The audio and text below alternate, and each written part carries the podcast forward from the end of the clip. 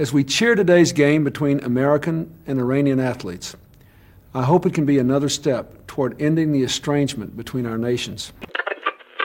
Tan serio como se preparan las canchas, tan serio como se prepara la organización, también creo que es serio el trabajo que ha hecho usted con el equipo.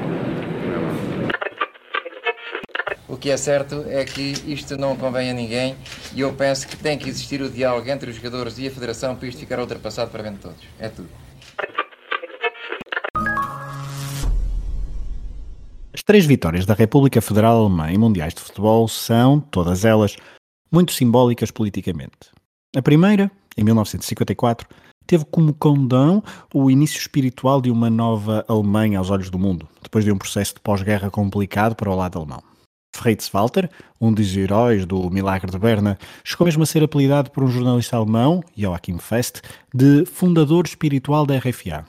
A segunda conquista alemã, em 1974, e em casa, também significou triunfar aos olhos do mundo recebendo em, lá está, em sua casa, organizando um torneio com grande impacto global, dois anos depois dos Jogos Olímpicos de Munique.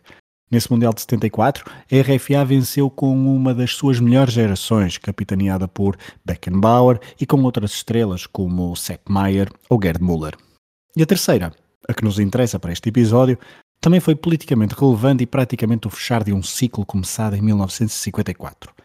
Depois de duas finais perdidas consecutivas, em 1982 e em 1986, a RFA, treinada por Beckenbauer, chegava ao Mundial de Itália em 1990 como uma das grandes favoritas, não só pelos seus méritos desportivos, mas também porque em casa viviam-se tempos de euforia social, económica e política. É preciso, por isso, recuar uns meses. A 9 de novembro de 1989, o muro de Berlim começa a cair.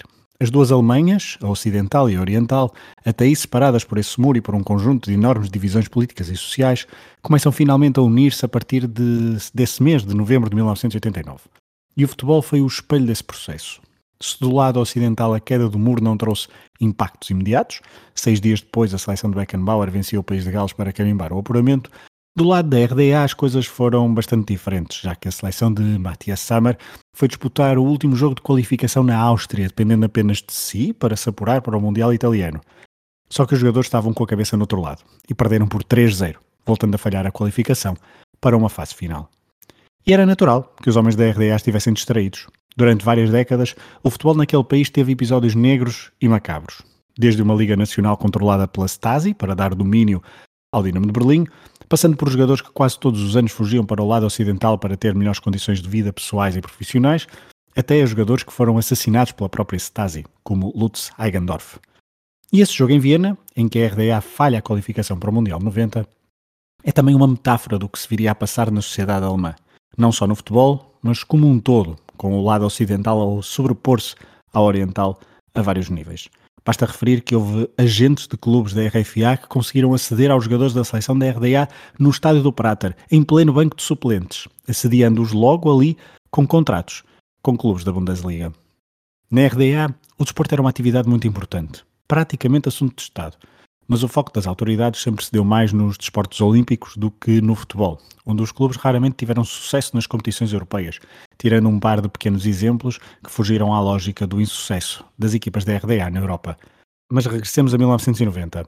A RFA apresentou-se no Mundial italiano com uma geração de craques. Klinsmann, Matthaus, Ilgner, Foller e tantos outros estavam no auge das suas carreiras e queriam finalmente quebrar a maldição das finais perdidas. E assim o fizeram. Ficaram à frente no seu grupo, com Jugoslávia, Colômbia e Emirados Árabes Unidos, derrotaram os velhos rivais e campeões europeus à data, os Países Baixos, nos oitavos de final, venceram a Checoslováquia nos quartos, sobreviveram aos penaltis nas meias finais frente à Inglaterra e, na final, foram claramente superiores aos argentinos, que tinham todo o público italiano contra eles por causa de um tal de Diego Armando Maradona. E enquanto Klinsmann e Foller marcavam golos e Matthaus capitaneava a Mannschaft rumo ao tri, na Alemanha, Helmut Kohl liderava do lado ocidental as negociações pela reunificação alemã. É durante o Mundial, por exemplo, que o marco se torna moeda oficial da RDA, a 1 de julho de 1990. A data de reunificação, aliás, já estava marcada, 3 de outubro desse mesmo ano. Essa reunificação era apenas a formalidade que faltava. Em muitos locais das duas Alemanhas já se pensava como apenas fazendo parte de uma. E o verão de 1990 foi muito importante, não só pelo mítico concerto de Roger Waters, em Berlim, com vários convidados de luxo, a 21 de julho, mas também, ou sobretudo, pelo título mundial num torneio de futebol, a 8 de julho de 1990.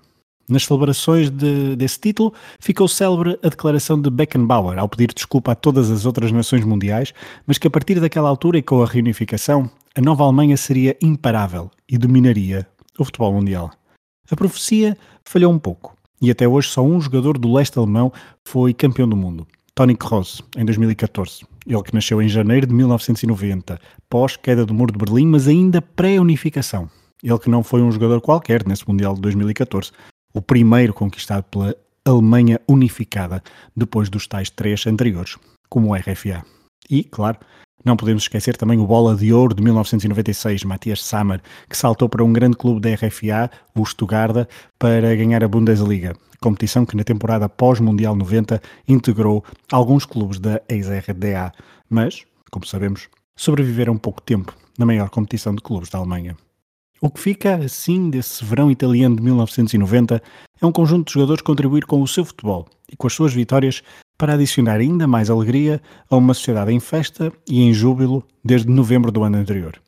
A unificação ainda não era oficial no papel, mas a vitória no Mundial de 90 foi celebrada na maioria dos lares e das ruas das duas Alemanhas, que se tornariam uma só poucos meses depois. As we cheer today's game between American and Iranian athletes, I hope it can be another step toward ending the estrangement between our nations.